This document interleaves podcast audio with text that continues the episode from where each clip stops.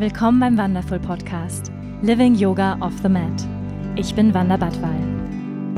Ich freue mich, gemeinsam mit dir die faszinierende Welt des Yoga, der Spiritualität und persönlichen Weiterentwicklung zu erforschen.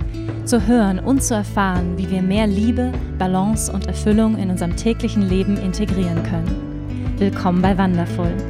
Schön, dass du hier bist.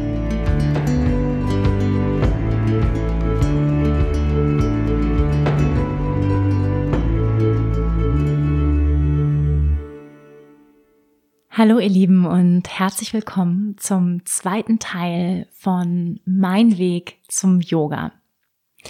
Im ersten Teil habe ich euch ja schon einen ganz guten Rundumriss gegeben über die ersten 19 Jahre meines Lebens und was wichtige Stationen waren, die auf meinem Lebensweg passiert sind und die mich auch dahin geführt haben, wo ich heute bin. Das heißt, in dieser Folge steigen wir ein in meinem 19. Lebensjahr, ähm, 2005, in dem Jahr, wo ich Abi gemacht habe,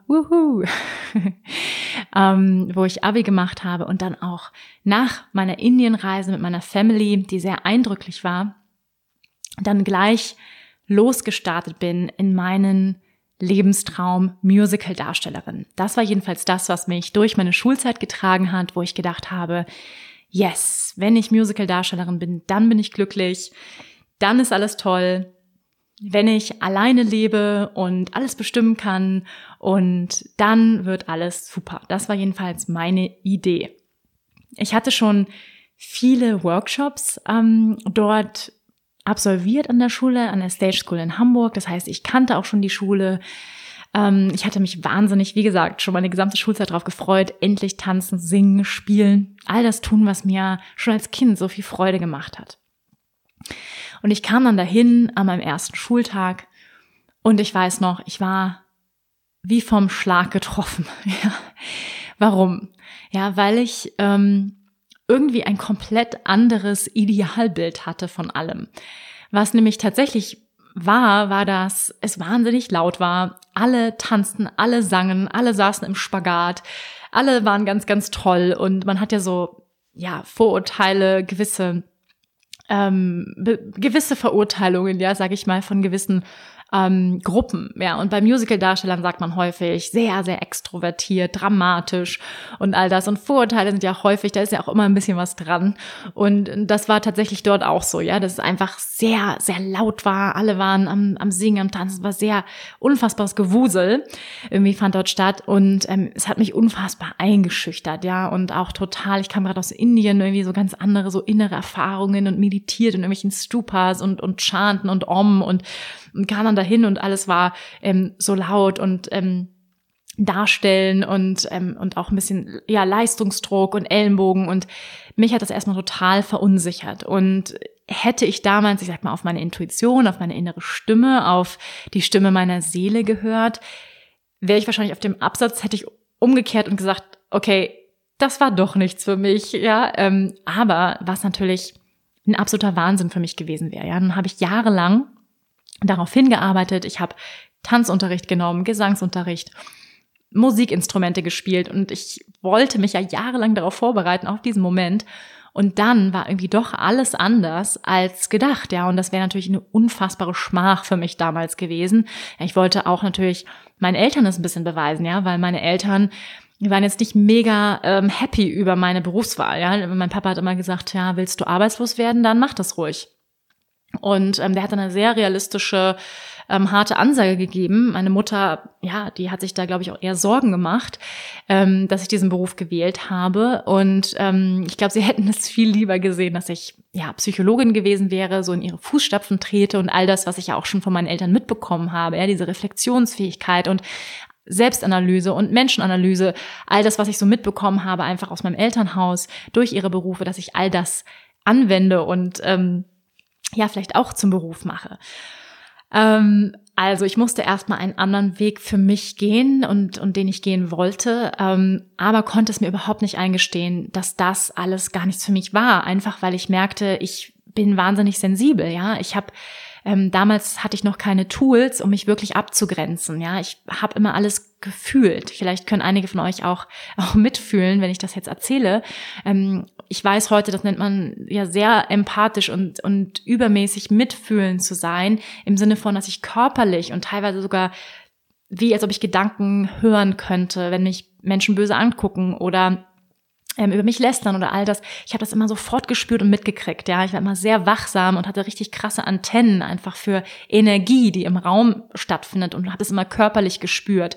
Und ich konnte mich nicht abgrenzen. Das heißt, ich habe all das, was da so rumflog an Energien und an Gewusel und und und Leistungsdruck und Kampf und ähm, also wirklich schon. Es ging sehr viel auch um Disziplin und Ballett. Ja, das ist alles sehr sehr disziplinarisch. Ja, also ähm, und um Leistung und um Darstellen und ähm, Vergleich und all diese Themen. Ich konnte mich nicht davon abgrenzen. Es hat mich total fertig gemacht, kann ich sagen. Ja, also und was es mit mir gemacht hat, ist, dass ich anstatt zu sagen, das ist alles nichts für mich, ich fühle mich eigentlich zu sensibel, ja, für diesen Beruf, weil ich glaube, man braucht die Fähigkeit, sich total abgrenzen zu können. Ähm, vor allem in so einer Schule muss ich vorstellen, da sind so 100 Leute, ja, 150 Leute teilweise im Jahrgang. Und alle singen, alle tanzen, ähm, alle stellen sich da. Da sind auch total krasse Talente dabei, die irgendwie schon Ballett tanzen, seitdem sie drei Jahre alt sind und Opernsänger als Eltern haben und ja auch mit wirklich guten Voraussetzungen an so eine Schule kommen. Und ich dachte schon, ich wäre total irgendwie vorbereitet, aber merkte dann auch im Vergleich zu anderen, dass ich gar nicht so gut war. Ja, dass es einfach andere gab, die, die einfach viel bessere Voraussetzungen noch mitgebracht haben. Und das hat mich noch mehr unter Druck gesetzt. Und was ich gemacht habe, ist, diesen Druck nach innen zu richten, ja, und gegen mich. Und ich wurde dann einfach super, super hart. Ähm, ich habe härter trainiert. Ich war den ganzen Tag ähm, in der Schule. Ich bin nicht mehr weggegangen. Ich habe mich nicht um Freundschaften gekümmert. Und es ging nur noch um Trainieren, Trainieren, Trainieren. Wirklich von morgens um neun bis abends um neun nach der Schule bin ich noch zehn Kilometer um, um die Alster gelaufen, ähm, noch ins Fitnessstudio gegangen, Einzelgesangsstunden genommen, um noch besser zu werden, noch härter zu arbeiten. Und äh, ja, wie ihr euch vorstellen könnt, das ging natürlich nach absolut nach hinten los. Also das funktioniert ja nie. Also es gab sozusagen eine extreme Anspannung in mir, perfekt sein zu wollen und irgendwie diesem Leistungsanspruch gerecht zu werden. Und ähm, es wurde dann sozusagen noch, noch schlimmer. Also es war im ersten Ausbildungsjahr und ja, auch rückblickend wirklich eine der dunkelsten Zeiten in meinem Leben für mich, wo ich dann wirklich auch ähm, ja total in Selbsthass reingegangen bin, ja, und, und so weit, dass ich dann auch ähm, eine Essstörung entwickelt habe. Obwohl es natürlich irgendwie ironisch ist, ja, mit, mit dem Hintergrund meiner Eltern und auch all dem Wissen, was ich auch damals schon hatte über Essstörungen. Ich habe sogar schon einen Vortrag über Essstörungen gehalten. Ähm, ich wusste ganz viel darüber und, und trotzdem ähm, hat diese Perfektion mich, ähm, ja, und auch diese, diese, dieser Wunsch nach Kontrolle, irgendwie irgendetwas kontrollieren zu können, weil das ist das, sag ich mal, was auch hinter Erstörungen steht, ist dieser Wunsch nach, nach Kontrolle. Und dann kann man, das Einzige, was man kontrollieren kann, ist dann irgendwie das Essen. Und ähm, die zweite Diskrepanz war, dass ich gleichzeitig noch gemodelt habe und meine Schule übers Modeln finanziert habe.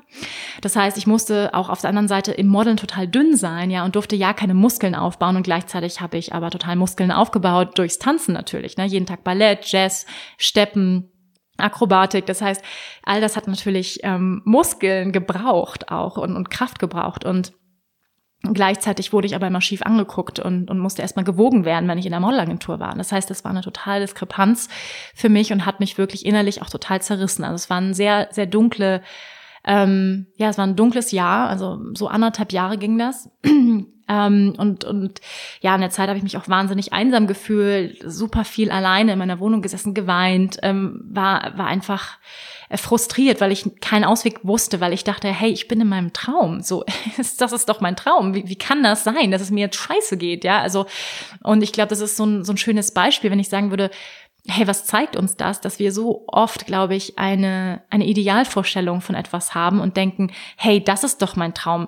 Und wir sehen gar nicht mehr die Realität. Ja, das äh, habe ich auch oft in Beziehungen erlebt, dass ich ein bestimmtes Bild von einem Menschen hatte, aber gar nicht gesehen hat, wie ist er denn in echt? Ja, wie verhält er sich denn?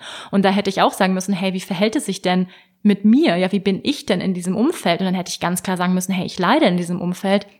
Mich macht das irgendwie fertig. Ich kann damit nicht gut umgehen. Ich kann mich nicht abgrenzen. Und ich habe natürlich auch versucht, mir zu helfen. Also ich habe auch eine Therapie gemacht und habe mir dann irgendwie so, ich weiß noch, ein Tool meiner Therapeutin war damals, ähm, stell dir ein Pferd vor, was neben dir steht, oder ein, ein Krafttier besser gesagt. Und für mich war es ein weißes Pferd. was neben dir steht und, und dich, und dich stärkt. Und ähm, sie hat dann versucht, mir auch so Tools an die Hand zu geben, aber es hat irgendwie nicht gereicht. Ja, wir hatten auch leider damals noch keine Tools ähm, in der Ausbildung, wo wir so Entspannung gelernt haben, ja, und, und ähm, sowas Meditation oder mentales Training oder Atemtechnik, all das hatten wir leider noch nicht. Und das heißt, es hat auch total das Gegengewicht gefehlt zu diesem nach außen powern, ja, also jeden Tag Ballett, Gesangsunterricht, Sprechunterricht, was natürlich alles total großartig war und auch Spaß gemacht hat. Aber es gab irgendwie so kein Gegengewicht in der Schule, wo man auch mal entspannen durfte und loslassen und tief durchatmen und all das. Ja, lass uns das an dieser Stelle einfach mal gemeinsam machen. Tief durchatmen ist immer gut. Einmal tief ein durch die Nase und durch den geöffneten Mund aus. Yes, das tut so gut. Das mache ich sehr, sehr oft. So beginne ich meistens meine Yoga-Stunden heute. Mit erstmal ausatmen. Das heißt, dieses Ausatmen haben wir gar nicht praktiziert. Und ich war einfach die die Anspannung hat sich aufgebaut aufgebaut. Und dieser ja die, dieser Selbsthass dass ich nicht perfekt bin dass ich nicht mithalten kann dass ich nicht gut genug bin immer dieses Gefühl nicht gut genug zu sein das wurde sehr sehr stark in der Schule. Mm, man muss sich vorstellen ja die Lehrer die dort arbeiten sind auch keine ausgebildeten ähm, Pädagogen oder ähm, große Didaktiker oder so, die besonders gut und liebevoll mit Schülern umgehen, sondern es sind halt auch ja Künstler, die in diesem Beruf arbeiten, die ihr Bestes geben, aber die natürlich auch ähm, ja einen gewissen Drill auch auch drauf haben. Und ich hätte mir häufig dann irgendwie ja, ich weiß nicht, mitfühlenderes, liebevolleres Umfeld gewünscht, ja, wo einfach auf den Einzelnen eingegangen wird und ähm, es war einfach eine, eine sehr, sehr große Gruppe. Ich habe mich manchmal einfach auch verloren gefühlt in dieser Gruppe. Ich hätte mir einen engeren Kontakt gewünscht. Und das war dann auch der Grund, dass ich versucht habe, parallel auf eine andere Schule zu gehen. Weil ich habe dann gemerkt, hey, vielleicht, es gibt eben staatliche Schulen, da gibt's dann nur 10, 15, 20 Leute in einer Klasse. Und ich dachte so, hey, wenn ich auf so einer Schule bin, dann geht es mir vielleicht besser in dem Umfeld, ja, wenn ich irgendwie mehr, mehr Einzelbetreuung habe. Und ähm, das war dann auch so ein Moment, der wirklich auch ja ähm, zu einem Umbruch geführt hat, weil ich ähm, habe mich beworben an einer anderen Schule. Und ihr müsst euch vorstellen, man geht da durch mehrere Castingrunden, tanzen, singen, spielen, all das muss man mehrfach sozusagen mm, in einer Prüfungs Prüfung, Prüfungssituation darstellen. Das habe ich dann auch gemacht. Ja, es gibt immer so einen Recall und einen Re-Recall. Und ich war dann in der letzten Runde, also die letzten 25, was total großartig war. Und die haben irgendwie, glaube ich, zwölf Leute genommen. Ja, und ähm, in dieser letzten Runde wurde ich dann nicht genommen. Ja, von dieser Schule, wo ich unbedingt hin wollte, auch in Hamburg. Und ähm, ja, da war ich total am Boden zerstört, weil ich dachte, das ist jetzt mein Ausweg vielleicht, auch, ähm, dass es mir nicht mehr so schlecht geht in diesem Umfeld und vielleicht ähm, geht es mir da besser und kann ich irgendwie ja besser mit klarkommen ähm, mit dem Druck. Und ähm, dann wurde ich eben nicht genommen. Und ich weiß noch ich habe dann den Schulleiter gebeten um ein persönliches Gespräch weil ich es wirklich wissen wollte. Und das war glaube ich auch ein ganz ganz wichtiger Moment ähm, weil ähm, er mir wirklich auch die Wahrheit gesagt hat ja. Und dafür bin ich ihm auch bis heute dankbar weil das ein wichtiger Punkt in meinem Leben war und er hat dann zu mir gesagt, Wanda, ich sehe oder wir sehen, du bist total talentiert, du kannst super singen, tanzen, spielen, das, du hast das alles. Aber du bist sehr, sehr dünn und du wirkst sehr hart und sehr verspannt. Und als Musical-Darsteller brauchst du ganz, ganz viel Durchhaltevermögen und wir bezweifeln, dass du das hast, weil du einfach sehr fragil wirkst. Und das hat mir natürlich extrem zu denken gegeben, ja, weil er dann eben auch gesagt hat, hey, vielleicht könnte das nächste Jahr ein Jahr des Loslassens für dich werden. Ein Jahr des Loslassens. Und das war wirklich so, wow, wahrscheinlich hat er recht. Ich sollte loslassen, ja. Und ähm, ich glaube, es war auch der Moment, wo ich dann ähm, mich auch irgendwie umgeschaut habe, hey, was könnte ich machen? Vielleicht Yoga, ja. Und ich glaube, das war dann so in meinem zweiten Ausbildungsjahr, wo ich tatsächlich auch meine erste Yogastunde erlebt habe. Ähm, und ich erinnere mich noch, dass ich, ich war in einem Bikram-Yoga-Studio. Interessanterweise, Bikram ist ja wirklich, ist ja Hot Yoga, das heißt, es ist sehr anstrengend und trotzdem habe ich so viel Entspannung und so viel Raum empfunden. Ich lag im Shavasana, ich habe nur Rotz und Wasser geheult, ja, also total, also war komplett nass geschwitzt, sondern auch noch aus den Augen rausgetropft.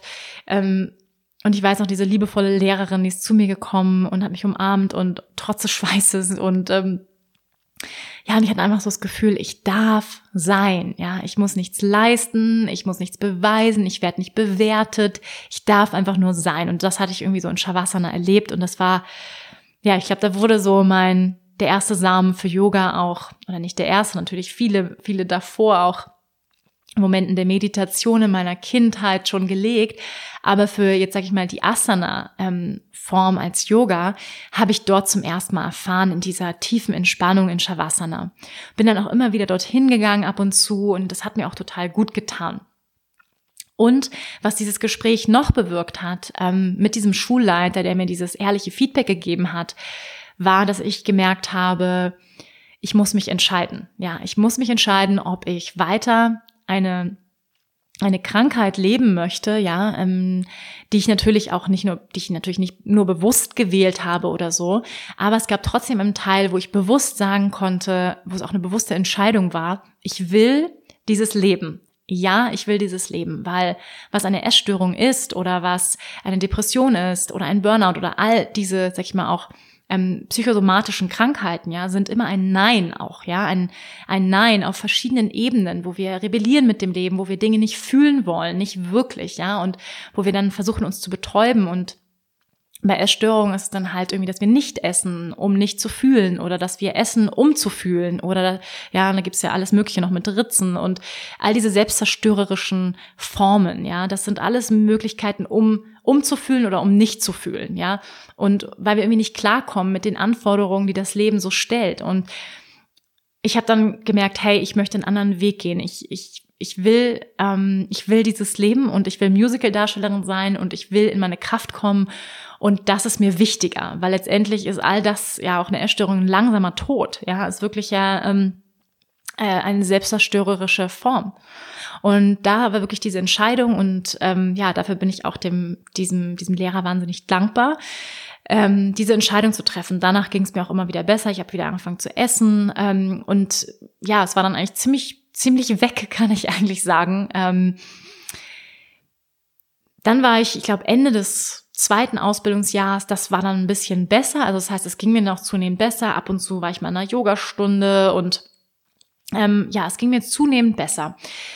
Ich habe dann im letzten Ausbildungsjahr da ähm, Germany's Next Topmodel gesehen im Fernsehen und ähm, dachte so, hey, das ist ja ganz cool, das macht ja Spaß, die reisen durch die Welt ähm, das kann ich auch. Ich bin ja seit, zu dem Zeitpunkt war ich seit acht Jahren, habe ich als Model gearbeitet, ähm, professionelle Jobs absolviert. Dann dachte ich so, hey, das kann ich. Und wer weiß, vielleicht öffnet mir diese Show auch gewisse Türen in die Musicalwelt, in die Schauspielwelt why not? So, und ich habe mich beworben.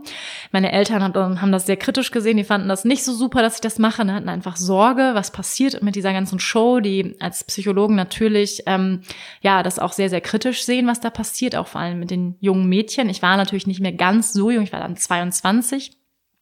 Ähm, als ich dort mitgemacht habe und ähm, ja, wurde angenommen. Es war ein langer langer Prozess über Monate telefonieren, man musste Videos einschicken über seinen Alltag und ja, ich wurde angenommen unter die ersten 100 und dann ging es gleich weiter, also die nächsten 50, 25 und so weiter, letzten 10. Wir sind durch die ganze Welt gejettet, Australien, ähm, LA, New York, also wir waren wirklich so unterwegs. Das Ganze ging drei Monate war eine sehr, sehr eindrückliche Zeit in meinem Leben, eine sehr intensive Zeit. Ich habe ganz viel gelernt, ähm, viele tolle Jobs gemacht, mit sehr tollen, inspirierenden Fotografen zusammengearbeitet.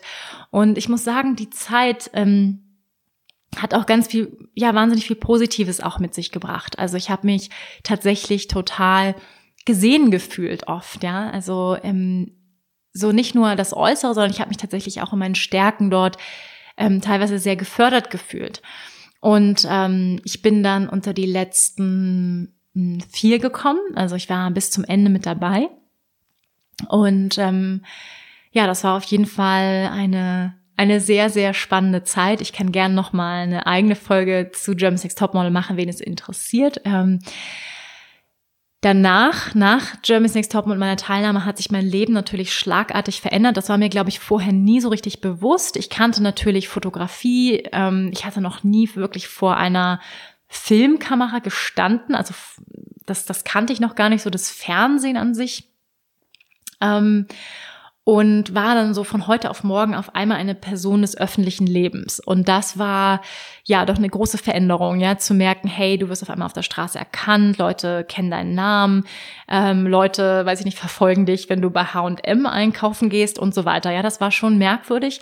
Und auch diese Beurteilung von außen zu, zu hören und zu erfahren. Also hey, guck mal, wie die aussieht oder ah, guck mal, so also so viele haben sich dann Urteile gebildet. Da ging das gerade erst los mit Facebook und mit mit mit dem Internet, dass Leute dann eben auch kommentiert haben und und Kommentare unter die Videos geschrieben haben und nicht nur schöne Kommentare, ja, aber viele schöne auch. Also ich muss sagen, ähm, ich glaube so deutschlandweit haben ja viele mitgefiebert, viele hätten sich gewünscht, dass ich damals gewonnen hätte. Ähm, ich bin total fein, dass ich nicht gewonnen habe, so das war war irgendwie auch fein, so ähm, Genau, aber ich erzähle gerne noch mal in, in einer anderen Folge mehr darüber. Mm, danach, wie es dann weiterging, war wirklich, dass äh, ja viele Türen mir tatsächlich geöffnet wurden. Da, damit hatte ich total recht. Das heißt, ich konnte ähm, sehr lukrative, super spannende Jobs machen. Ich habe äh, ganz tolle Angebote bekommen, bin gereist, ähm, das hat total Spaß gemacht, so als Model ähm, viele tolle Jobs zu machen.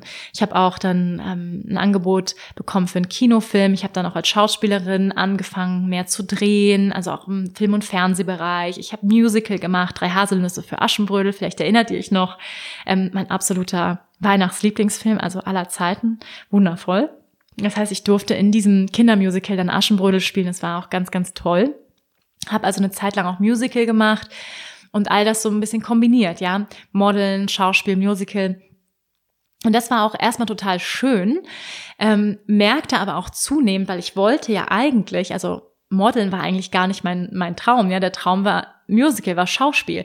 Merkte aber, dass natürlich durch die Teilnahme an Germany's Next Topmodel auch ein gewisser Stempel an mir klebte, ja, und ich immer so diese Ex-GNTM-Kandidatin ähm, war und ähm, dass Menschen mich durch diese Linse einfach wahrgenommen haben, ja, als als Model erst einmal und gar nicht wussten, dass ich überhaupt ausgebildete Musical-Darstellerin bin und Schauspiel studiert habe und all das.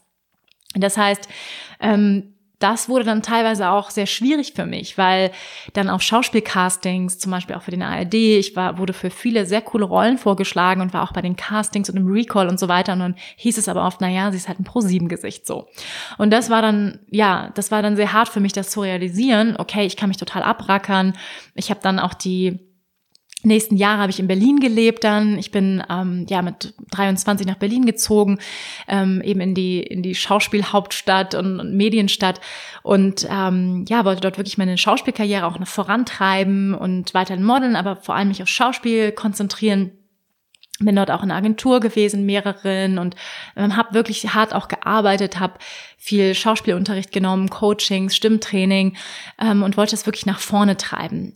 Ähm, immer wieder habe ich mal gedreht, Modeljobs gemacht und es waren ja auch ganz schöne Zeiten. Es gab viele rote Teppichveranstaltungen, die mir auch in, in dem Moment total viel Spaß gemacht haben. Aber ich merkte auch, irgendwie ähm, erfüllt es mich nicht so 100 Prozent, ja, oder beziehungsweise es hat mich immer dann erfüllt, wenn ich drehen konnte, ja, wenn ich irgendwie eine coole Rolle spielen konnte, dann gab es Momente, wo es mir wahnsinnig viel Spaß gemacht hat, aber dann gab es immer wieder große Leerlaufphasen, ja, also ähm, ihr lieben ja Schauspielerei, stellt man sich ja häufig so wahnsinnig glamourös vor, glaube ich. Ähm, aber was es tatsächlich bedeutet, Schauspieler zu sein, das habe ich auch erst dann erfahren. Ja, also in dieser Welt zu sein, ähm, von Casting zu Casting zu rennen, ähm, in den Recall zu kommen, wieder Recall, dann eine Absage zu kriegen und ganz viel Geld zu investieren in Schauspielunterricht und all das. Ähm, das habe ich gemerkt, wie hart, also was für ein hartes Brot das ist. Und ähm, ja, da gibt es natürlich auch Prozentzahlen drüber, wie viele Prozente, Prozent der Schauspieler tatsächlich davon leben können in Deutschland. Das sind erschreckend wenige. Ja, also die nur vom Schauspieler dann leben können, sind glaube ich acht Prozent oder so von allen Schauspielern in Deutschland. Und der Rest muss halt noch weitere Jobs nebenbei machen. Ja, ich hatte zum Glück das Glück, dass ich immer noch modeln konnte, aber das hat mir wiederum gar nicht so doll geholfen bei dem bei dem Schauspielbereich. Ja. Mm. Und ähm, ja, das war dann schon sehr viel Kampf, muss ich sagen, in Berlin. Ich kannte auch noch nicht so viel. Ich bin damals mit meinem Ex-Freund dahin gezogen. Ähm, Berlin war grau, war kalt. Ich bin im Winter nach Berlin gezogen. Und ähm, es gibt diesen, diesen Song von Peter Fox, der heißt, in Berlin ähm, haben alle einen Hund, aber keinen zum Reden. Und da ist ganz schön viel dran, fand ich. Ähm, ich habe mir dann auch einen Hund gekauft, eine französische Bulldogge, die eben auch immer noch lebt. Ähm, der kleine Diego, der jetzt bei meiner Mama ist.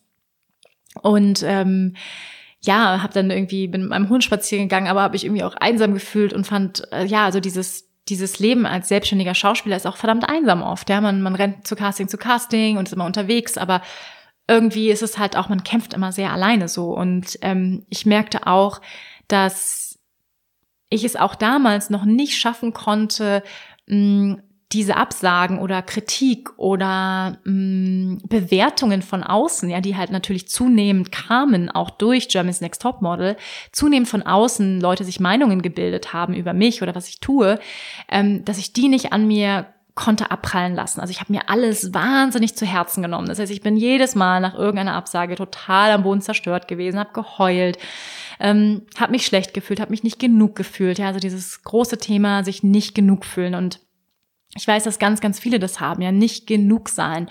Und das wird natürlich in diesem Beruf von Schauspiel ähm, noch mal mehr verstärkt, ja, in dieser gesamten Medienbranche, wo es auch die ganze Zeit um, ums Aussehen geht und um Vergleiche und wer ist besser und wer ist toller. Und ähm, im Modeln konnte ich das irgendwie, das hat mich nie so unter Druck gesetzt, weil da geht es ja ganz augenscheinlich ums Äußere. Ja, da sagt man so, okay, die hat braune Haare, die passt nee, die hat braune Haare, die passt nicht, weil wir suchen eine blonde oder wir suchen eine große, dünne und, und die ist zu klein oder ja, also das heißt, es ist sehr offensichtlich, es geht ums Äußere. Im Schauspiel wiederum geht es ganz, ganz viel um deine Seele und, und wie viel Herzblut du reinsteckst. Und ich habe immer alles reingesteckt und ähm, dann am Ende kriegst du die Rolle nicht. Und ich konnte es einfach nicht von mir fernhalten, diese Absagen. Ich habe es immer mir wahnsinnig zu Herzen genommen. Und ja, das ging dann so ein paar Jahre und ich merkte zunehmend einfach, ähm, auch wenn es immer wieder Phasen gab, wo es eben Spaß gemacht hat, in den Momenten, wo ich gedreht habe, aber in den Momenten dazwischen, ja, wo ich dann eben nichts zu tun hatte und es Leerlauf gab, so wie ja, irgendwie, dass ich mich Leerlauf und auch leer gefühlt habe. Ja, also es war wirklich so eine Leere da. Und ich habe mich depressiv gefühlt und irgendwie alleine und hatte auch das Gefühl, es macht irgendwie keinen Sinn, was ich da tue. Ja, es war wirklich so ein Gefühl der, der Sinnlosigkeit, wo ich so dachte, was, was, what's the point eigentlich? Ich bin immer frustriert, ich warte ständig irgendwie auf irgendwelche Telefonate und Anrufe von irgendwem, von meiner Agentin oder meiner Agentur, dass sie sagen, ja, großartig, du hast die Rolle oder du hast die Rolle nicht und immer diese Abhängigkeit von dem Goodwill, ja, von der Bestätigung anderer Menschen. Und ich habe einfach gemerkt, wow, das brennt mich so aus. Das, das kostet mich so viel Kraft, auch wenn es die Momente gibt, wo ich Freude empfinde und wo es mir wahnsinnig viel Spaß macht, in Rollen zu schlüpfen und zu singen und all das, was ich immer schon geliebt habe, habe ich gemerkt, es kostet mich mehr Kraft, dieser Beruf, als dass es mich ähm, ja nährt und dass es meiner Seele Freude macht. Und da habe ich dann wirklich, das war Ende meines 26. Lebensjahres, also Ende Ende der 20er, sage ich mal, ähm, in meinem 27. Lebensjahr habe ich dann so echt die Notbremse gezogen und habe gesagt, okay, ich fühle mich total ausgebrannt, also es ging wirklich gar nichts mehr. Und wahrscheinlich war es eine Art Burnout. Und bis zu dem Zeitpunkt habe ich immer noch geglaubt, Burnout ist etwas, was nur Manager bekommen, die eine 50-Stunden-Woche haben und einfach nur durchhasseln. Und habe mich dann viel mit dem Thema auseinandergesetzt und wusste dann, nein, man kann auch sich ausgebrannt fühlen, wenn man etwas tut, was nicht im Alignment, also Alignment auf Englisch bedeutet Ausrichtung, ja nicht in der Ausrichtung ist mit deiner Seele oder mit deinen Stärken. Ja, wenn du immer irgendwie gegen etwas anrennst und sehr viel Energie rausgibst, aber irgendwie nicht so viel Energie zurückkommt. Und dann kann man eben auch eine Art emotionales Burnout bekommen. Und ähm, das habe ich gemerkt und habe dann auch sofort gehandelt, habe ähm, einen Break gemacht ähm, und bin in die ayurvedische Klinik gegangen. Ja, für zwei Wochen, damals in Kassel, ja, kann ich sehr, sehr empfehlen. Super leckeres Essen und wirklich sehr kompetent dort. Ähm, Ayurveda, ich bin dann dadurch auch drauf gekommen, ich habe zu der Zeit dann eben immer mal Yoga gemacht. Also Yoga war immer etwas, was mich durchgetragen hat, ähm, durch, äh, durch diese Zeit auch in Berlin. Also das ist vielleicht auch noch ganz wichtig zu, zu erzählen in, in diesem Zuge, dass ich mh, mm, dass Yoga für mich immer ein Zuhause war. Also das hatte ich schon gemerkt. Deswegen bin ich auch erst überhaupt dann auf Ayurveda-Kur oder so gekommen, durchs Yoga dann. Weil ich dann, ähm, ich habe angefangen, eigentlich seitdem ich in Berlin gelebt habe, habe ich dann angefangen, eben regelmäßig zu praktizieren, habe wirklich auch mein Zuhause gefunden, damals im Spirit Yoga, ähm, die wunderschönen Räucherstäbchen, die rosane Farbe, die herrlichen Holzfiguren, all das hat mich irgendwie auch an zu Hause erinnert und auch schon an unseren Buchladen. Das war wie so ein, wie, wie so nach Hause kommen. Und ähm, habe gemerkt, das gibt mir Stabilität, das gibt mir Ruhe. Und durchs Yoga habe ich dann gemerkt, hey, ich muss irgendwas Integratives jetzt machen, irgendeine Form der Heilung, ähm, auch irgendeine Form der Kur machen, die auch Yoga mit beinhaltet, die ganzheitlich ist. Und so bin ich dann eben zu dieser Ayurveda-Kur gekommen. Das heißt, Yoga war zu dem Zeitpunkt schon, ja, vielleicht vier Jahre in meinem Leben, vier, fünf Jahre in meinem Leben, wo ich das regelmäßig gemacht habe und dann eben zum Ayurveda gekommen bin. Das Ayurveda hat mir wahnsinnig gut getan. Also bis heute ist Ayurveda eine absolute Leidenschaft für mich, was ich auch integriere in mein, meine Art zu unterrichten, in meinen Ansatz. Und ähm, bin dann eben in dieses Ayurveda-Zentrum, wo sie auch Coaches haben und Therapeuten und habe mich wirklich total mit mir selbst beschäftigt. Also ähm, diese Tagesabläufe sehen wirklich so aus. Man bekommt ähm, immer regelmäßig essen, es gibt eine totale Struktur im Tag. Ähm, und dann braucht man, kriegt man Ölmassage, muss dann auch immer wirklich in Ruhe danach liegen und und kontemplieren, ja und nachspüren. Und das war waren ganz wichtige Momente, also wo einfach nichts war, kein Handy, da gab es auch noch gar kein Instagram oder irgendwas. Ähm, all das total wegzulassen, also da gar keine Medien oder auch nicht zu lesen, sondern einfach nur zu sein, ja. Und das war wirklich super. Das habe ich dann zwei Wochen gemacht, eben diese Panchakarma-Kur. Mm, nebenbei habe ich dann eben auch Coaching gemacht, dort mit Therapeuten und habe mir wirklich diese Frage gestellt, wie will ich leben? Ja, und ähm, was ist mir wichtig und was bringt mein Herz zum Singen? Ja, also das finde ich eine wunder, wundervolle Frage, die du vielleicht auch für dich mitnehmen kannst. Wenn du vielleicht auch gerade an einem Punkt bist, wo du sagst, hey, hier ist eine Grenze erreicht, so kann es nicht mehr weitergehen, ich leide eigentlich nur noch, obwohl ich mich vielleicht obwohl ich vielleicht dachte, das macht mir Spaß, ja, und obwohl ich vielleicht dachte, das ist mein Lebenstraum, merke ich, ist es doch gar nicht, ja, wenn ich mal so ganz ehrlich zu mir bin. Und ihr könnt euch vorstellen, für mich war das ein riesiger Schritt, ja, ein riesiges, ein riesiger Moment in meinem Leben, wo ich merkte, ähm, wait a minute, ich habe jetzt irgendwie die letzten 15 Jahre ähm, darauf hingearbeitet, irgendwie Schauspielerin zu sein, Musical-Darstellerin. Ich dachte, das ist irgendwie mein Lebenstraum, aber merke eigentlich, das ist es ja gar nicht. Also in dem Moment musste ich so ganz, ganz ehrlich zu mir werden. Und ähm, ich glaube, unser Körper, ja, unser Körper ist sehr, sehr intelligent. Wir sind ein Körper-Geist- Wesen, ja, das, unser Körper ist natürlich absolut die ganze Zeit verbunden mit unserem Geist, mit unserer Seele. Das heißt, er gibt uns immer direkt Feedback darüber, was wir zu tun haben und wie es uns geht. Ja, das heißt, wenn wir uns ausgebrannt fühlen, wenn wir uns energielos fühlen, dann ist das ein Signal von unserem Körper. Ja, und da einfach drüber zu gehen die ganze Zeit und zu sagen, nee, nee, nee, ich muss weiter powern, ist natürlich nicht der richtige Weg. Und das habe ich dann auch gemerkt und gemerkt, hey, ähm, ich muss jetzt mal einen anderen Weg gehen. Ich muss an dieser Weggabelung einen anderen Weg beschreiten. Und das könnt ihr euch vorstellen, war natürlich wahnsinnig schmerzhaft für mich, ja, diesen Lebenstraum gehen zu lassen. Das habe ich dann gemacht. Ich habe dann auch ein kleines Ritual gemacht, habe ein kleines Schiffchen gebaut, Musical-Darstellerin draufgeschrieben, Schauspielerin und habe dieses Schiffchen den Fluss runtergeschickt. Ich war auch neulich nochmal an diesem Fluss und ähm, habe nochmal so nachgespürt, was in den sieben Jahren seit diesem Moment passiert ist. Und das ist einfach Wahnsinn. Wenn es mir damals jemand erzählt hätte, dass ich irgendwann mal Yogalehrerin bin und wie heute mein Leben aussieht, ich hätte es wahrscheinlich nicht geglaubt ich habe dann mir wirklich die Frage gestellt, auch in diesen Coaching-Sessions, die ich dort gemacht habe, wie geht's weiter? Ja, so, was macht mir noch Freude? Was bringt mein Herz zum Singen? Und dann war es ziemlich schnell klar, Yoga. Ja, ich hatte Yoga, wie gesagt, schon mehrere Jahre gemacht, so ein, zwei Mal die Woche. Es hat mir immer total viel Spaß gemacht. Und dieser Gedanke, Yoga-Lehrerin zu werden, der hat sofort Kribbeln, Bauch, Kribbeln, Schmetterlinge in mir ausgelöst. Und das ist auch so ein sehr, sehr gutes Zeichen dafür, wenn wir körperlich direkt merken, das Feedback ist, Freude, ja, also follow your joy. Wo, wo spürst du einfach Freude und, und Aufregung und Excitement und vielleicht sogar sowas wie, oh, oh Gott, stell dir mal vor, ja, also wie so eine positive Angst eigentlich. Und da habe ich gemerkt, hey, da, da vibriert was, da fängt was an zu schwingen. Und das Gleiche war aber auch bei Fotografie. Also ich merkte auch, hey, es ist gar nicht nur eins. Fotografie macht mir auch total Spaß. Ja, mir haben immer viele Sachen im Leben Spaß gemacht. Es war nie immer nur so eins. Mm, und ich habe immer mal fotografiert. Ich war auch mit einem Fotografen zu der Zeit zusammen. Ähm, das hat mir viel Freude gemacht. Das fiel mir leicht, weil ich natürlich auch ganz viel mitbekommen habe an den ganzen Sets und irgendwie so einen ästhetischen Blick Das heißt, ich dachte dann so, hey, ich mache einfach mal beides. Ich mache eine Musical, äh, ich mache eine, ich mache eine Fotografieausbildung und ich mache eine Yogalehrerausbildung. Beides mache ich und dann kann ich beides rocken, gar kein Problem. Ja, also so hatte ich mir das irgendwie dann auch wieder vorgestellt. ähm, und bin dann da rausgegangen, sozusagen nach, de, nach dieser Auszeit und habe sozusagen bin sofort beides angegangen, habe mich angemeldet für die Yogalehrerausbildung, habe ähm, mich auch beworben an einer Fotografenschule, dem Letteverein und ähm, ja mehrere, habe hab eine Mappe gemacht und die Aufnahmeprüfung wurde genommen an der Fotografieschule und habe beides angefangen.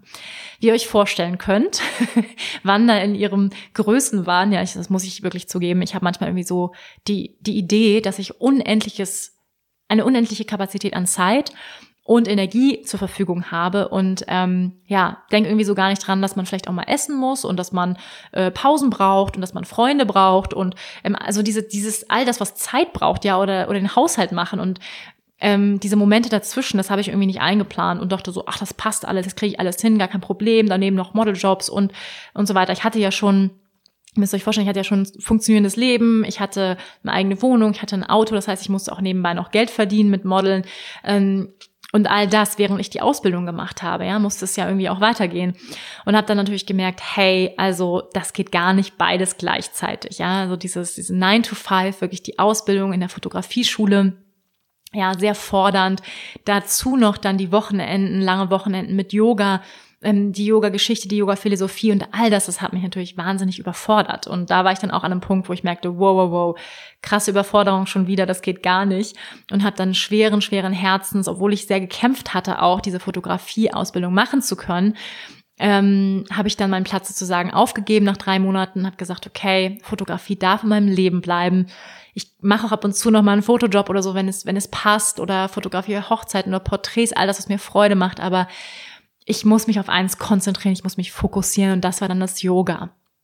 Dann habe ich die Ausbildung gemacht, die ging über ein Jahr damals und ähm, ja, hat für mich absolut ähm, mein Leben verändert und es war die beste Entscheidung meines Lebens, diese Ausbildung zu machen und es war genau das, was ich mir erträumt hatte und ich habe so viele Antworten bekommen auf all die Fragen, die sich ja, die ich mein ganzes Leben, Leben mit mir rumgetragen hatte und ähm, ich habe so viele wundervolle Konzepte und Philosophien an die Hand bekommen und es hat mir so wahnsinnig geholfen, mich besser zu verstehen, das Leben zu verstehen und zu verstehen auch, warum ich häufig auch gelitten habe in meinem Leben und ähm, was schwierige Momente waren und das Yoga ähm, ja, hat mir so viele Türen geöffnet nach innen, ja, und ich habe so viel angefangen zu verstehen und ich wurde so richtig hungrig, ja, richtig hungrig nach mehr und ich möchte mehr wissen und erfahren und ich möchte unterrichten und ich wusste auch von vornherein, das ist das Richtige. Ich wusste, hey, ich bin hier angekommen, das ist, das ist mein Ding, so. Das wusste ich total, und da gab es auch gar keinen Zweifel. Also ich habe auch sofort angefangen zu unterrichten danach, bin sofort ins kalte Wasser reingesprungen, sofort losgelegt und hat mir einfach nur wahnsinnig Freude gemacht. Habe dann auch irgendwie angefangen damals mit Instagram, das ist jetzt sieben Jahre her. Ähm, und einfach angefangen auch YouTube zu machen, Videos und einfach aus der Freude heraus einfach zu teilen und zu unterrichten und merkte einfach, es tut mir wahnsinnig gut, es ist total mein Ding, es fällt mir leicht und ich konnte natürlich auch ähm, die Stärken, die ich mir so erarbeitet habe über die Jahre der Schauspielerei und, und der, der Medienpräsenz und, und der Kameraqualitäten, die ich irgendwie mitgebracht habe, meiner Sprachqualitäten, hey, die konnte ich irgendwie alle nutzen, auch als Yogalehrerin. Ja, ähm, häufig fragen mich Leute, hey, was hat denn Schauspiel mit Yoga zu tun? Und dann sage ich immer ganz, ganz viel, ja, weil wir die Qualitäten, die wir als Yogalehrer brauchen, nämlich eine gewisse Präsenz, ja, ein, eine Gruppe durch eine Erfahrung zu führen, ja, weil das ist letztendlich was, was man tut als Yogalehrer. Man gibt Menschen eine Erfahrung und das tut man als Schauspieler auch, ja. Man hält häufig einen Monolog als Schauspieler, als Yogalehrer hält man auch einen Monolog, ja. Teilweise 60, 90 Minuten. Man muss sich das mal vorstellen, ja. Wirklich lang. Man ist natürlich auch präsent mit einer Gruppe von Menschen, was man ja auch ist als Schauspieler. Ja, das heißt, man muss deutlich sprechen, man muss ähm, seine Stimme projizieren können, man muss eine Stimmfarbe und Qualität haben, man ist auch Regisseur, ja, man ähm, kreiert eine gewisse Sequenz einer Stunde. All das ist genau so wie im Schauspiel. Das heißt, ich habe ganz, ganz viel dort wiedererlebt und, und konnte viele Qualitäten mittransportieren ins Yoga. ich habe dann gemerkt in Berlin, ich hatte eine wundervolle Wohnung am Mauerpark damals, ich hatte Freunde, also ich habe mich eigentlich total wohlgefühlt in Berlin. Ähm, zu der Zeit, die, die Yoga-Ausbildung hatte mir wahnsinnig Spaß gemacht. Ich habe angefangen, Yoga zu unterrichten direkt danach. Ich hatte ab und zu Fotografiejobs, das hat mir Freude gemacht und ich habe noch gemodelt. Also ich habe viele Dinge gleichzeitig gemacht. Mir ging es eigentlich sehr, sehr gut, ja.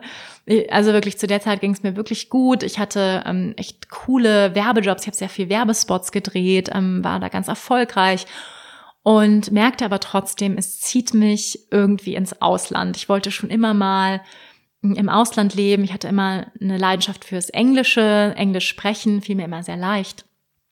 Und ähm, damals mit meinem damaligen Freund, äh, wir haben so ein bisschen überlegt, er war auch Fotograf und hey, wo gehen wir hin? Und vielleicht, und dann kam es ziemlich schnell Bali. Ja, also Spiritualität, Yoga, da, da kann man auch Fotos machen, das ist wunderschön, tropisch.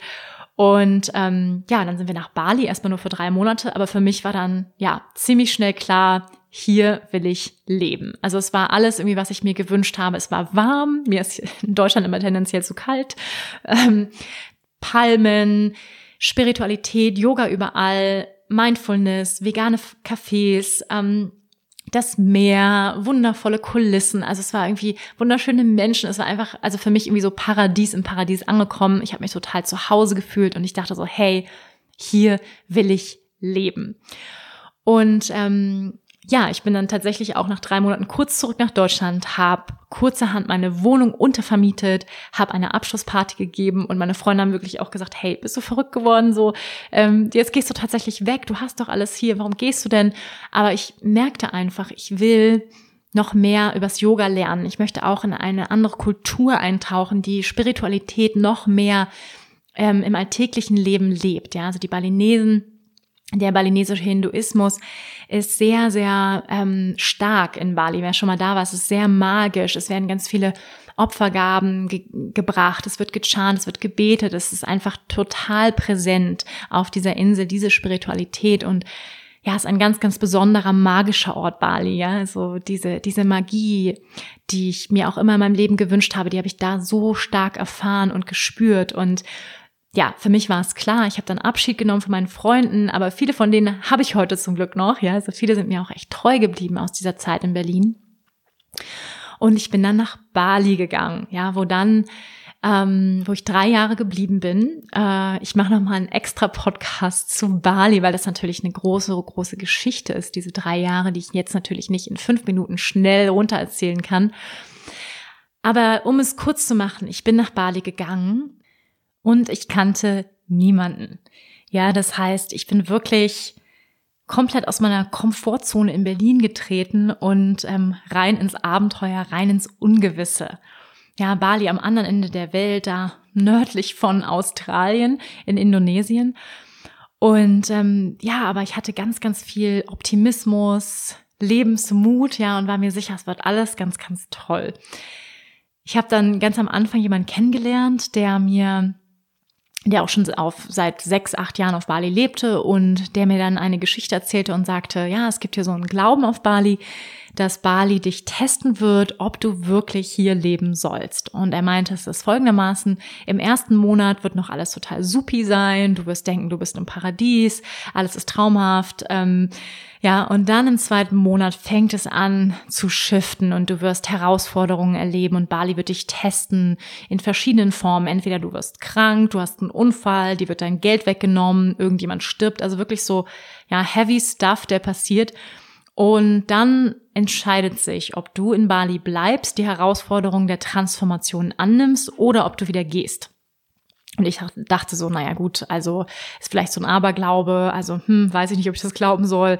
Ähm, und dann war es aber tatsächlich genauso. Also der erste Monat war super. Ähm, es lief alles total gut. Ich habe Menschen kennengelernt. Ich habe ganz viel Yoga gemacht, Acro-Yoga angefangen. Es hat mir ganz viel Freude gemacht, zum Aesthetic Dance gegangen. Also U-Boot ein Traum, in veganen Cafés gesessen, Tonnen von veganem Kuchen gegessen und ähm, ja, also Kokosnüsse geschlürft und also wirklich ein Traum. Ich dachte, okay, ich bin jetzt komplett im Paradies gelandet, ähm, Thai-Massagekurse gemacht, also wirklich, es war herrlich. Und dann ähm, genau, ich habe auch sofort, ich habe dann auch gleich mich beworben bei, bei einer Yogaschule, wurde gleich genommen, auch durch so ein Casting-Verfahren tatsächlich, was ich natürlich kannte, Castings, und ähm, wurde genommen und hatte dann echt einen coolen Job, habe neun Klassen die Woche unterrichtet, also wahnsinnig viel unterrichtet, was echt alles meinem Traum entsprach. Also ich habe irgendwie auch gleich ein bisschen Geld verdient, nicht viel, aber irgendwie so ein bisschen und ähm, alles lief eigentlich super. Dann im zweiten Monat ähm, kriegte ich ähm, Bescheid aus, aus Deutschland. Meine Mutter erzählt mir, okay, du hast ein Schreiben vom Finanzamt. Ähm, hallo. Mhm über 10.000 Euro Steuernachzahlung, genau. Und 10.000 Euro war genau der Betrag, den ich auf meinem Konto hatte. Und ich dachte so, das darf doch jetzt nicht wahr sein, oder? Und ähm, gleichzeitig kam die Nachricht, dass meinem Papa sehr, sehr schlecht ging, ja, dass er ähm, Krebs hat, Prostatakrebs und ähm, ja, also es war eine, eine ganz schwierige, schwierige Zeit, ganz viele Dinge aufeinander, ähm, die da ähm, geprallt sind, ja. Und dann war ich unter diesem, ja, in diesem Entscheidungsdruck, dass ich dann gleichzeitig auch in einer anderen Schule hätte anfangen können, ja, und dann auch und, und noch eine weitere Yogalehrerausbildung machen wollte und um auch meine Zukunft ja auf Bali weiter auszubauen. Und ich war in diesem totalen Konflikt. Ich bin dann kurz nach Deutschland geflogen, habe meine Familie besucht, ähm, habe diese diese Steuernachzahlung gemacht. Der hatte dann irgendwie zero Euro auf dem Konto, aber also ich, es gab auch dann wirklich Momente, wo ich einfach nur geheult habe und in Bali saß und dachte, oh Gott, ich weiß nicht, wie ich weitermachen soll, weil für mich war es klar, ich hatte alles aufgelöst in Deutschland, meine Wohnung war untervermietet, ich wusste nicht, also okay, es geht jetzt, es geht nur nach vorne, ja, es geht jetzt nur noch durch. Und ähm, hab dann äh, bin dann nach Chango gezogen, ähm, habe meinen Ex-Freund kennengelernt, ähm, bei dem ich mich sowieso schon in der Yogaschule beworben habe und ähm, Genau, er hat dann angefangen, ähm, seine Yogaschule, da, da gab sie noch gar nicht, da war sie noch im Aufbau und wir sind zusammengekommen und ja, ich dachte auch, ja, das war irgendwie auch so ein, so ein traumhafter Moment für mich, ja, wo ich dachte, wow, weil eine Yogaschule, das war auch immer so ein Traum von mir, ja, seitdem ich die Ausbildung gemacht habe, dachte ich so, hey, wie cool, eine eigene Yogaschule und das auch noch mit meinem Freund zusammen. Ja, ist ja der absolute Traum. Und ähm, wir sind dann zusammengekommen und ähm, haben dann diese Yogaschule begonnen und angefangen und ähm, ja, das waren auf jeden Fall intensive, intensive Momente, ähm, Monate. Ähm, gleichzeitig irgendwie ging es meinem Papa sehr schlecht. Ähm, ich habe eben dann eine weitere Ausbildung gemacht auch und ähm, ich habe Dengue-Fieber gehabt gleichzeitig und also es war sehr, sehr turbulent und Bali, ich nenne Bali gerne den ähm, den Accelerator, also Accelerator auf Englisch, ähm, Beschleuniger von Transformation, ja, von Veränderung und Wachstum. All das, was so in unserem Unterbewusstsein liegt, ja, all das, wovon wir Angst haben, all das bringt Bali ganz, ganz schnell nach oben und du musst dich damit auseinandersetzen. Ja, also das war wirklich heavy. Also es das war genau so. Also diese drei Jahre fühlen sich manchmal an wie, also wie Lebenszeiten. Ja, ihr kennt es vielleicht. Zeit ist ja etwas total Relatives. Ja, manchmal fühlt sich eine Woche an wie ein Monat und manchmal fühlt sich ein Tag an wie vier Tage und Bali, die drei Jahre fühlen sich an für mich wie zehn Jahre. Also gefühlt ähm, ist so viel passiert und so viel Wachstum und, und Transformation passiert in der Zeit. Ich kann es schwer in Worte fassen. Und wie gesagt, ich mache nochmal eine extra Folge dazu um noch näher darauf einzugehen. Jedenfalls, wir haben anderthalb Jahre diese Schule gemacht, ähm, zusammen. Ah, ich habe wahnsinnig viel gelernt, ganz, ganz viel, hunderte von Stunden unterrichtet, Teacher-Trainings mitgeleitet, Workshops, selber ganz viele Ausbildungen, weitere Ausbildungen gemacht im Yoga, mich weitergebildet, innere Arbeit gemacht, ähm, transformative Arbeit gemacht und bin sehr, sehr viel gewachsen in der Zeit und bin aber auch wirklich meinen tiefsten Schatten und Ängsten begegnet. Ähm, um mal so eine Angst zu nennen, ich hatte jahrelang Spinnenphobie. Ja, ich habe Spinnen gehasst. Mein, ich habe meinen Bruder bezahlt, um, damit er alles absaugt im Haus. Ja, so, so damals so als Kind, da habe ich ihm irgendwie fünf Euro gegeben oder D-Mark damals ja noch, ähm, damit er mich beschützt vor den Spinnen, ja, die ja überlauern könnten und so. Also ich war wirklich schon echt so ein bisschen phobisch ne, mit Spinnen. Und in Bali gibt es so sehr, sehr große Spinnen. Die sind zwar nicht giftig, aber die sind schon groß. Ja, also die möchte man nicht unbedingt auf sich sitzen haben. Und ähm, ja, heute, ich Spinnen sind immer noch nicht meine Freunde, aber ich bin dieser Angst begegnet und ähm, habe mich daran gewöhnt und bin mittlerweile echt im Frieden mit Spinnen zum Beispiel. Also ich habe echt viele Ängste von mir ähm, sind einfach nicht mehr da, kann man sagen. Und ich habe einfach auch gelernt durch diese Zeit, wo ich ganz alleine auf Bali war, wo meine Familie nicht da war. Also tausende von Kilometer weit weg, wo es Zeitverschiebungen gibt. Also es war auch sehr schwierig, überhaupt mit meinen Freunden befreundet zu bleiben, ja, weil ähm, es gibt acht Stunden Zeitverschiebung. Ähm, wenn es bei uns abends ist, bei denen morgens, dann arbeiten sie. Also es war immer sehr schwierig, Kontakt zu halten. Die Internetverbindung ist wahnsinnig schlecht auf Bali. Ähm, und ich, also es war einfach natürlich auch komplett rausgerissen irgendwie aus den gewohnten Strukturen komplett andere Kultur. Also das merkte ich eben auch, ne, dass ich irgendwie doch ganz schön deutsch geprägt bin und deutsche Werte habe, so Pünktlichkeit, Verlässlichkeit, ähm, so so eine Genauigkeit vielleicht auch und und und auch ähm, sowas so eine was Nachdenkliches, Reflektives, so ne, was die Deutschen so an, an sich haben, die Dichter und Denker. Mm, und, und all das merkte ich dann auch. Ne? Man, ich glaube, alle, die mal im Ausland gelebt haben oder länger im Ausland waren, können das bestätigen. Man hinterfragt nochmal ganz, ganz neu die eigene Identität und auch die guten Qualitäten, die Deutschland hat, ja, wo man vielleicht öfter, öfter drüber schimpft oder was man einfach selbstverständlich nimmt, ja, zum Beispiel unser Gesundheitssystem, unser Sozialsystem, ja, dass niemand hier hungern muss, dass wir das Trinkwasser trinken können, dass es eine Müllabfuhr gibt, all diese Dinge, die wir einfach als selbstverständlich nehmen, die ähm, habe ich einfach nochmal so ganz neu wertschätzen gelernt und auch ähm, wie der deutsche Staat sich um uns kümmert. Ja, also ich muss wirklich mal kurz den deutschen Staat abfeiern. Ähm, wirklich, also Deutschland ist einfach großartig auch, ja. Das, das muss man einfach sagen und ein wundervolles Land. Und das habe ich wirklich nochmal ähm, ganz neu äh, gesehen, ja, und auch, auch natürlich auch gemerkt, hey, wo habe ich auch Unterschiede so in den Kulturen? Ja, Bali ist, die Balinesen, ein, ein wundervolles Volk und aber auch eine ganz, ganz andere Denkweise, ganz andere Kultur, wie die aufwachsen. Einfach mega spannend, deren Spiritualität, aber eben auch ganz anders als wir. Genauso die Australier, die dort in Bali ja vor allem ganz viele Australier dort leben, die Expert Community da war ich halt, sage sag ich mal, auch nochmal Ausländer. Ne? Das war auch nochmal eine ganz neue Erfahrung für mich. Und all das hat mich ja sehr viel stärker gemacht und ähm, ja auch furchtlos gemacht, kann ich sagen. Mhm. Ja, ähm, mein Ex-Freund und ich haben uns getrennt. Äh, ich will da jetzt nicht so wahnsinnig drauf eingehen. Mache ich gern noch mal in einer anderen Folge, einfach so zum Thema Herzschmerzen im Allgemeinen. Da kann ich auch einiges drüber erzählen. Ich glaube, auch so meine Tipps für Liebeskummer.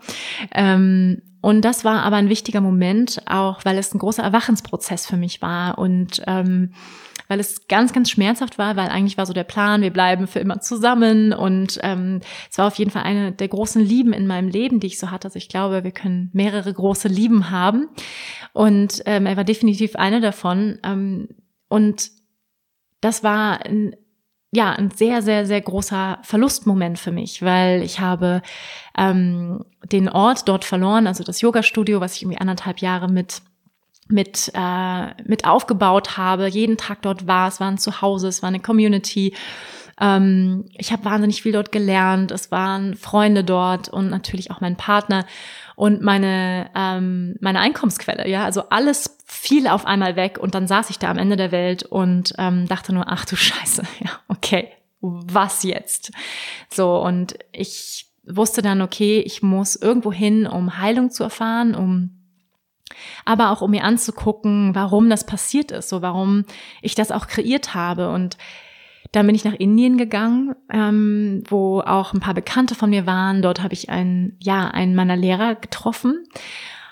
Und das war auch eine ganz, ganz wichtige Phase in meinem Leben, weil ich dann, ähm, das ist jetzt ja gute zwei, zweieinhalb Jahre her, oder fast drei Jahre her, wo ich dann ähm, ja, wenn ich sage, da ist natürlich auch ganz viel passiert. Ich bin über einen Monat in Indien geblieben, mit der Sangha, mit der Community dort, mit dem spirituellen Lehrer gesessen, viel innere Arbeit gemacht. Er bietet eben auch ähm, ja innere Kindheilung an, Schattenarbeit und dort habe ich mich sehr viel mit mir selbst auseinandergesetzt nochmal. Also sowieso schon, aber nochmal mehr mit dem Aspekt, warum ich das kreiert habe, ja, und was ich wirklich ganz, ganz tief verstanden habe, in diesem Moment ist, dass ich kein Opfer bin, ja, und niemals bin und dass ich immer mit Erschaffender meiner Realität bin. Und das ist, glaube ich, ja, ein ganz wichtiger Moment gewesen, das zu verstehen.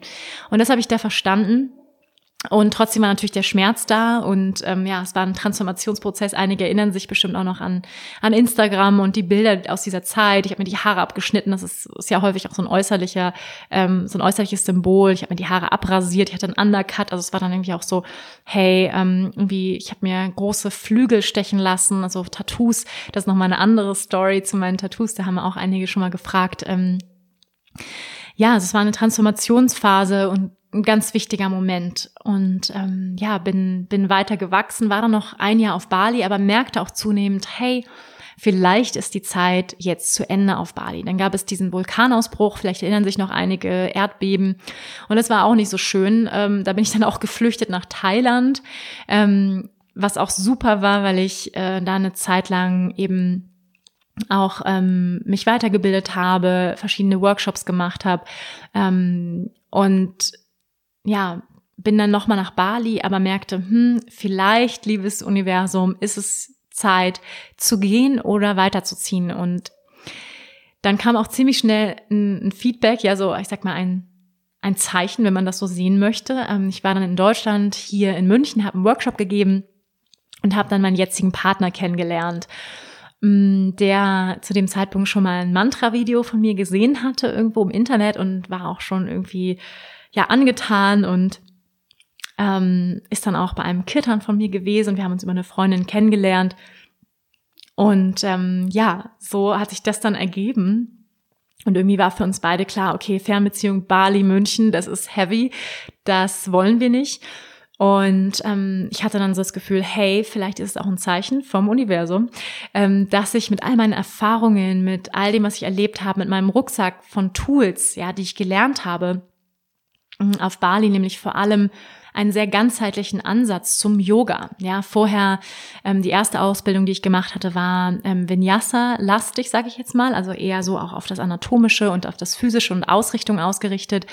Ähm, dann habe ich noch verschiedene, ich habe Aerial, Prä- und Postnatal, ganz viele Ausbildungen gemacht ähm, und dann aber mich noch weitergebildet eben in Richtung auch mh, ganzheitlichem Yoga, ja, so und ich bin im traditionellen tantrischen Hatha Yoga ausgebildet und das habe ich dann auch hauptsächlich unterrichtet auf Bali. Das heißt, ähm, dass nicht nur Asana praktiziert wird, sondern auch Pranayama, Meditation, Shavasana, Mudra, Mantra, all diese Techniken ja aus dem traditionellen tantrischen Yoga immer Bestandteil meiner Klassen sind und das ist bis heute so geblieben. Also dieser spirituelle, energetische Teil ist immer Teil meiner Klassen oder vielleicht auch der wichtigste Teil meiner Klassen. Und ähm, dass es nicht nur um die Asana, um die physische Form geht. Und da habe ich mich einfach total zu Hause gefühlt. Auch die tantrische Philosophie, all das macht so viel Sinn. Und ja, ähm, mit dem beschäftige ich mich auch ganz, ganz viel in meinem Leben und versuche ich auch in all meinen Workshops heute und, und in meinen Klassen mit einfließen zu lassen. Das heißt, ich bin dann ähm, nicht direkt nach Deutschland, ich war noch eine Zeit dann auf Bali, habe noch ein Retreat gehalten, dann habe ich meinen Freund eingepackt und gesagt, hey, ich möchte, dass du ähm, meinen Lehrer in Indien kennenlernst, ich möchte, dass du mitkommst auf diese Reise, ja, nach innen, die innere Arbeit kennenlernst, die ich dort gemacht habe. Ähm, und er ist dann mitgekommen, worüber ich sehr, sehr froh bin, ja, ähm, weil er wirklich Bock hatte, auch weiterzugehen und, und sich mit sich selbst auseinanderzusetzen und ähm, sich selbst kennenzulernen. Und er hat dort eben auch dann Arbeit gemacht. Ähm, zum inneren Kind auch und, und unserer Vergangenheit, wo einfach ganz viele Antworten, ja, und, und Schätze liegen in unserer Kindheit, ähm, vor allem auch in den, in den Wunden, die wir alle haben, ja, die wir alle erfahren haben in unserer Kindheit. Und da hat er einfach Bock mit auf diesen Weg zu gehen, sich mit sich selbst zu beschäftigen, zu meditieren. Wir haben ganz viel Mantren gesungen in Indien. Es hat ihm wahnsinnig gut gefallen. Mm, und ja, dann hat er mich eingepackt, dann haben wir alles in Bali zusammengeräumt und sind in den Flieger, haben versucht, drei Jahre Bali in einen Flieger zu packen und nach, nach Deutschland zu bringen. Also ich habe dann noch ein paar Pakete per Post geschickt und dann bin ich wieder zurückgekommen. Und das ist jetzt ein Jahr her. Jetzt lebe ich mit meinem Partner hier in der Nähe von München.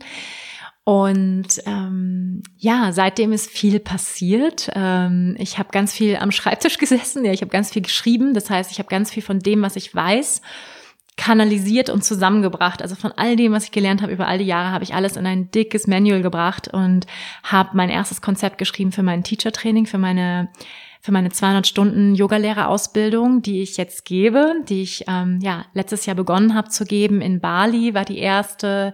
Ähm, das heißt, ich habe das sozusagen, diese Verbindung mit Bali natürlich immer noch. Ich bin jetzt ein bis zwei Monate im Jahr auf Bali, gebe dort eine Ausbildung oder Retreats. Das heißt, diese Brücke will ich immer behalten, auch zu diesem Ort, wo ich mich so zu Hause fühle, der so magisch ist, so wundervoll, so viel Transformation ähm, herbeigeführt hat.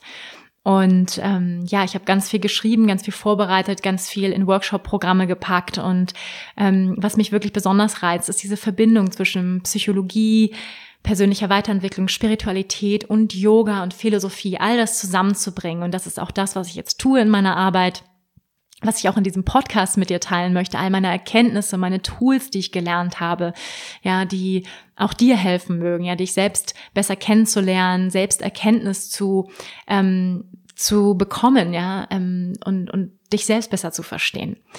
Ja, jetzt ähm, sind wir langsam am Ende angekommen.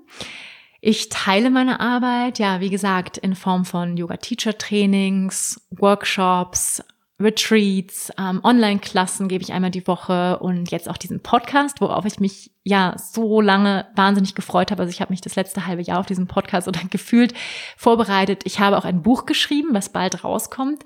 Sehr viele spannende Projekte und ich freue mich wahnsinnig. Ähm, ja, über diesen Podcast jetzt mit dir einfach auch tiefer einsteigen zu können, weil über Social Media ist das ja meistens nur auf so einer oberflächlichen Ebene möglich. Ja, ich versuche da immer so viel Echtheit und Authentizität reinzupacken wie möglich. Aber was mir ganz besonders am Herzen liegt, ist, dass ihr mich kennenlernt, ähm, dass ihr mich als Mensch kennenlernt, dass wir in Dialog treten. Ähm, deswegen freue ich mich wahnsinnig über Feedback. Wenn du Lust hast, mir was zu schreiben, wenn du diesen, wenn dir dieser Podcast gefallen hat, dann natürlich gerne mit deinen Freunden teilen, mir eine positive Rezession dalassen. Und ähm, ja, ich glaube, die eigene Geschichte und das ist etwas, was ich auch dir mitgeben möchte aus diesem Podcast von Mein Weg zum Yoga. Vielleicht hast du ja auch mal Lust, deinen eigenen Weg aufzuschreiben. Was ich nämlich gemacht habe, ist, ähm, weil wie packt man denn jetzt, ähm, sag ich mal, in, in 90 Minuten insgesamt sein gesamtes Leben? Ja, das ist ja gar nicht so einfach. So die wichtigsten Schritte, so wie so ein Zeitstrahl, einfach mal aufzuschreiben. Einfach mal zu sagen, hey, was waren die wichtigsten Momente? Was waren die Höhen? Was waren die Tiefen? Was waren Momente der Traurigkeit und was waren Momente des Lichts? Und wo ist mir ein Licht aufgegangen? Ja, wo bin ich wirklich wach geworden? Habe gemerkt, hey, so geht's nicht weiter. Wo bin ich gegen eine Wand gerannt? Wo bin ich krank geworden?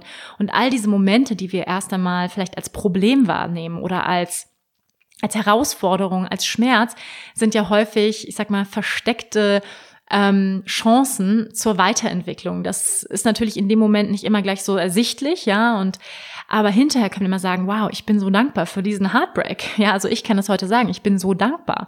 Ja, für allen Schmerz, für alle Momente, wo ich dachte, wow, ich, ich weiß nicht, wie es weitergehen soll. Ich bin am Boden, ich bin am Boden zerstört. Und das waren aber die Momente, ja, ähm, es gibt ja auch diesen Spruch, ähm, where there is a crack, ja, in the shell, the light can enter. Ja, da wo wo so eine wo so ein Sprung ist in der Schale, da kann das Licht rein, da kann das Licht der Erkenntnis rein, ja. Und das ist auch das, was der Weg des Yoga letztendlich ist. Es ist ein Weg der Selbsterkenntnis, selbst zu erkennen, wer man in seinem Kern eigentlich ist, ja, was deine Seele eigentlich ist. Und mit diesen Worten lasse ich dich jetzt gehen. Ich danke dir fürs Zuhören, ähm, für dein Interesse, fürs Dranbleiben und ich freue mich, wenn wir uns ab jetzt jede Woche hier zu einem persönlichen Date treffen. Und ähm, ich danke dir, ich verneige mich vor dir, vor deiner Seele. Das ist das, was Namaste bedeutet. Ich sehe das Licht in dir und das Licht in mir verneigt sich vor dem Licht in dir. Ich danke dir. Namaste.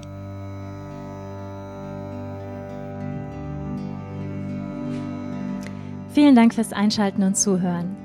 Wenn dir diese Folge gefallen hat, freue ich mich, wenn du auch nächste Woche wieder mit dabei bist. Finde alle Infos zum Podcast unter www.wanderbadwal.com, Spotify, Apple Podcast oder deiner Lieblings-Podcast-Plattform. Ich freue mich, wenn du mir folgst, den Podcast mit deinen Freunden teilst und eine positive Bewertung dalässt. Denn nur mit deiner Unterstützung kann der Podcast wachsen und so viele Menschen wie möglich inspirieren. Danke, dass du dabei warst. Ich wünsche dir eine wundervolle Zeit und wir hören uns nächste Woche. Namaste.